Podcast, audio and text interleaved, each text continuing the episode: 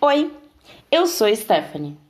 Às vezes eu passo por crises e o que sempre me ajuda são palavras de conforto ou de confronto.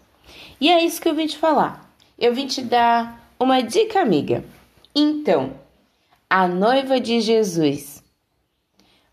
Bom, na, hoje, na verdade, eu quero contar uma coisa que aconteceu comigo, que sou a noiva de Jesus. Eu sempre tive receio de estar fazendo as coisas erradas. Eu acho que era uma expectativa muito grande do meu pai e da minha mãe que eu fizesse tudo certo.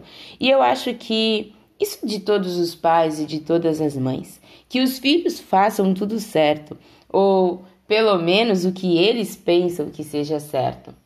E como eu sou uma pessoa da igreja, a igreja faz isso também com a gente. Ela dá essa necessidade do cristão ser perfeito, ser santo e fazer tudo certo. E dá tudo bem também, porque a partir do momento que você conhece o noivo, você sabe que esse fazer certo é um processo, é uma coisa que acontece naturalmente e você faz por amor. E a partir do momento que você entende e você começa a entender o amor dele, isso não é difícil, isso é uma coisa muito fácil. E melhor ainda, isso é uma coisa que você quer fazer, é algo que vem de você. Mas nessas últimas semanas, eu comecei um projeto e eu estava muito cansada, muito, muito, muito cansada, a ponto de acordar de manhã e não querer levantar. E eu ficava, nossa, eu tô com preguiça. Nossa, eu tenho que fazer o meu devocional. Nossa, eu tenho que ler a Bíblia. Eu tenho que falar com Deus. Eu tenho que. É, enfim, eu tenho que ter a minha comunhão diária lá, logo no começo da manhã. E como eu acordo às 5 e meia da manhã e gravo o podcast mais ou menos nesse horário, eu estudo primeiro e depois eu gravo o podcast, basicamente todos os dias, eu estava me sentindo muito culpada. E aí eu li esse versículo que fica em, no livro de Provérbios, no capítulo 31, no versículo 27, que fala sobre a mulher, a esposa, né? Deixa eu até ver aqui o título. A mulher virtuosa. E dizia assim: Cuida bem de tudo em sua casa e nunca dá lugar à preguiça.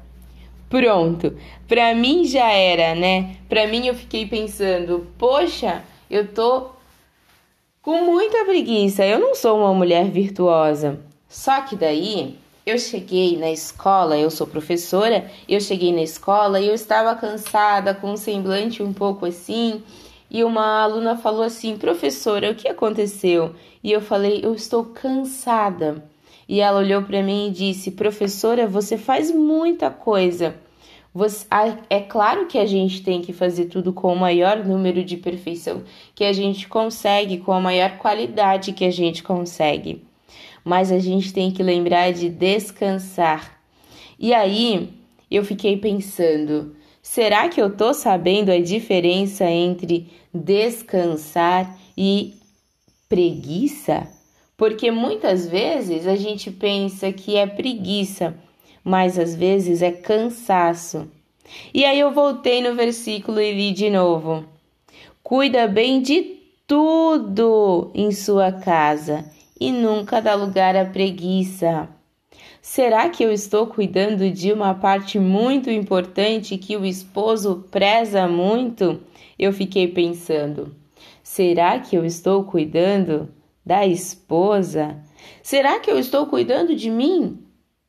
Hum. E quando eu parei para pensar nisso, eu vi que eu estava cuidando de tudo, exatamente tudo. É claro, eu pedindo pro pro meu noivo, pedindo pro meu pai, pedindo para Deus me ajudar, mas eu estava cuidando de tudo?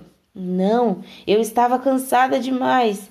Então, a dica de hoje é: saiba diferenciar o que é cansaço e o que é preguiça. E cuide da noiva, cuide de você. É muito importante Deus não quer que as pessoas olhem para a noiva dele e pense assim: nossa, que acabada! É isso que Cristo faz com as pessoas? Não, pelo contrário. Deus quer que quando as pessoas olhem para você, ele veja Cristo, ele veja o noivo, ele veja o cuidado que esse marido tem com a sua esposa. Então, cuide-se, descanse, perceba-se. Lembre, você é a noiva do rei. Era isso. Que você tenha um excelente dia. Tchau!